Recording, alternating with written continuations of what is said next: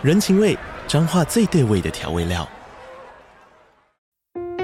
人，你在这端，我在那端，各自忙碌又相互牵挂。情，街角的吵杂声传递温暖与思念。味，是从每一个转角飘出的乡愁。这里是彰化县政府 Pocket 节目《彰化早咖》，我是主持人内克。从彰化大小事各具特色到旅游攻略，透过轻松有趣的访谈，带着大家走进最在地的早咖。准备好了吗？彰化的故事，我们说给你听。以上为彰化县政府广告。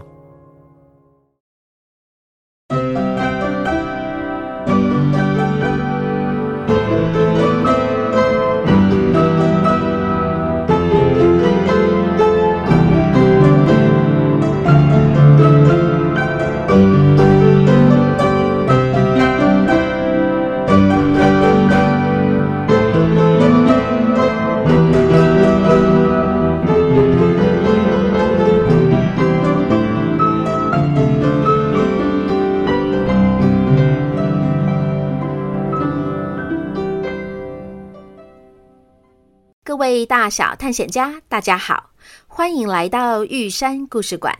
我是你们今天的说书人玉山。今天我们要继续来说破案姐妹花的故事。上一集我们说到了小慧问桃太郎：“琪琪失踪归队是怎么回事？”哦，这要从几天前说起。那天晚上，我们刚赶完一段长长的夜路，来到了这个渔村，大家都累坏了。隔天早上起来，琪琪居然任性地说她不表演了。我训斥了她几句，她扭头就往海边跑。我看她蹲在那边玩寄居蟹的背影，又调皮又孤单，也觉得自己话说得太重了，想说等她玩够了回来，我就跟她道歉。没想到他就一直没回来。我带着柴柴和狗狗给在海边到处找，都没看到他的身影啊！姐，你听桃太郎说，琪琪在海边玩寄居蟹，我们又刚好在富士山脚下的渔村，那里还有柴柴和狗狗给诶。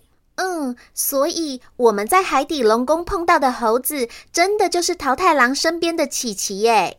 什么海底龙宫？琪琪呀，你怎么没跟我说你去了这么神奇的地方啊？桃太郎拍拍身边的猴子，只见那只猴子还是一直在吃桃子，连头都没有抬。哎哎，琪琪，你慢慢吃啊，我桃子很多，你别噎着啦。姐妹俩看着那只猴子，心里都浮出了疑问。当下也没有说破，就接着问桃太郎：“找不到琪琪，然后呢？”哦，就在我正急得发慌时，海边来了个年轻的女生跟我说：“推开沙滩上的一扇门，就能够找到猴子了。”什么？你看到她了？她不是老婆婆，也不是小孩子，是一个年轻的女生。这太奇怪了。那……那他有看起来像是神仙或是会变法术的人吗？啊，他身上有带什么变声器，或是他戴什么面具，使用了什么易容术吗？哎，你们两个怎么对这个女生这么感兴趣呀？小慧和小宋为了能够问出更多细节，原原本本的把名画变形的事说了一遍。哦，原来如此，所以你们觉得这个女生应该是破案的关键，想知道她长什么样子是吧？是。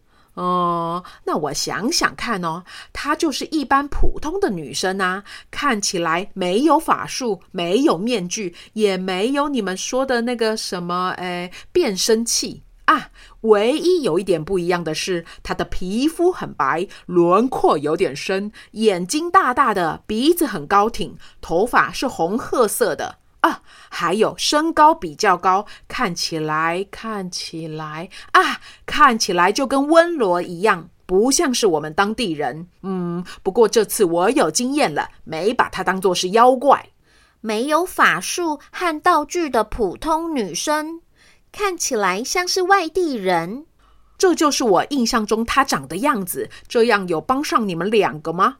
嗯，我也不知道。但是你是目前为止第一个看到那个声音的人，至少让我们离答案又更进一步了。是啊，我们把你说的线索都记下来了，之后应该会有帮助的。谢谢你，桃太郎。桃太郎，谢谢你啊。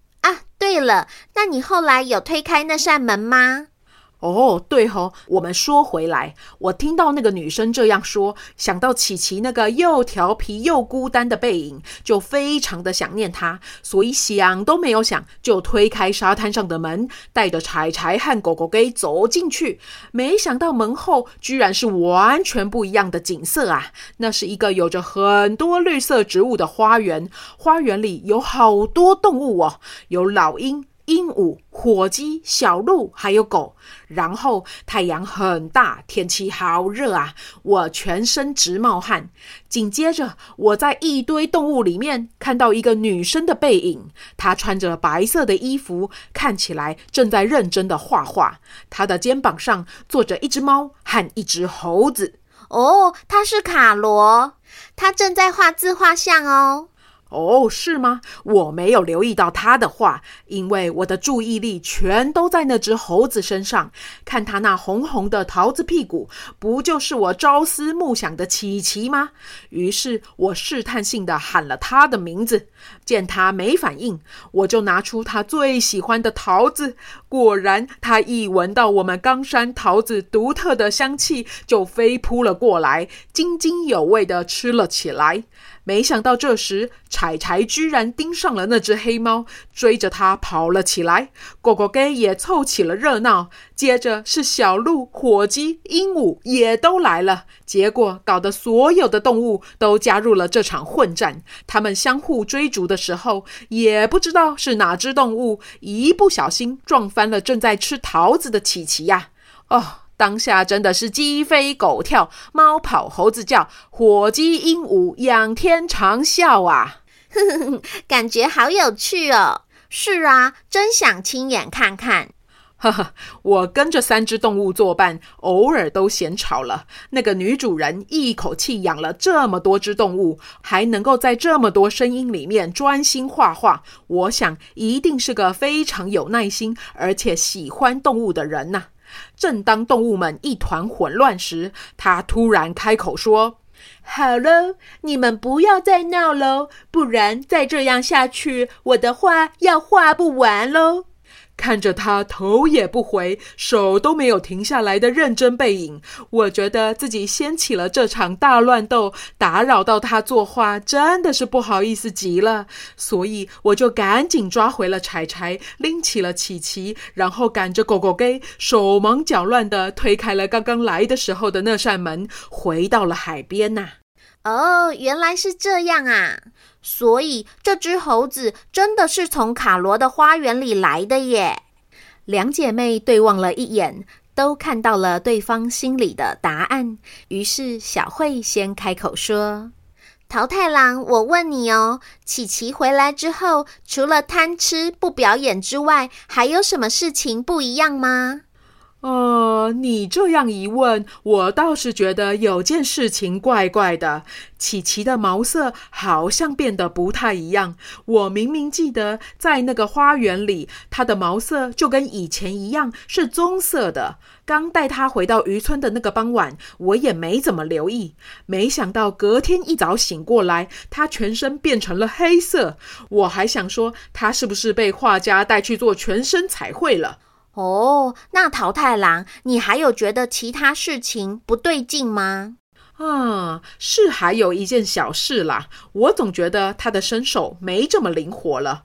我之前给他桃子吃的时候，会前中后各丢一颗，琪琪从不漏接。但自从他回来之后，我怎么丢他怎么漏接。我还想说是他去了花园，日子过得太安逸了，以至于忘记怎么接桃子了吗？所以，桃太郎，你说他的外貌改变了，然后和你的默契也不见了，有没有可能他根本不是琪琪？什么？怎么有可能？嗯，因为我们之前在海底龙宫有碰过琪琪，虽然跟眼前这只猴子长得有点像，但是气质好像不太一样。而且琪琪的眼睛总是咕噜咕噜的转圈圈。这只猴子看起来是有点贪吃，但是没有这么调皮耶。什么？怎么会？那他怎么会这么喜欢吃桃子？而且他在花园里为什么要跟我走？嗯嗯，谁不喜欢吃这个香喷喷又多汁又像是沾上了蜂蜜一样的桃子啊？嗯嗯，我从来没有吃过，当然要把握机会努力吃啊。然后我才不是跟你走呢，哼，你少臭美了，我可是被你拎着走的。嗯嗯嗯嗯，哈？桃太郎这一惊非同小可，他盯着眼前这一只一边吃桃子一边说话的猴子，越看越觉得心里发毛。除了它的毛色不像琪琪，声音不对，默契不见了，它的眼睛也比琪琪圆，鼻子比较小，嘴巴比较翘，连红红的桃子屁股现在看起来都比较像是橘子，真的是越看越不像是琪琪了啊！怎么会搞错了？那你为什么要假装是琪琪呀？哼，我才没有假装是琪琪呢！我什么时候开口跟你说我叫做琪琪啦？是你自己认错了，一直琪琪琪琪的叫我。嗯嗯嗯，我只不过是想要在开口说话被认出来之前多吃几颗桃子，所以才没有纠正你而已。嗯嗯嗯，我行不改名，坐不改姓，叫做派翠西亚·艾尔德南斯。嗯嗯嗯嗯，派派派，哎，这名字也太长了吧？那那我的琪琪呢？正当桃太郎陷入晴天霹雳的震惊中难以脱身时，另一道闪电霹雳远远地从海上打了过来。哦哟！桃太郎，你是傻瓜吗？你的琪琪在这里啦！柴柴狗狗给看我带了什么好玩的回来给你们哦！哎，还有小慧、小宋，你们也在这里呀！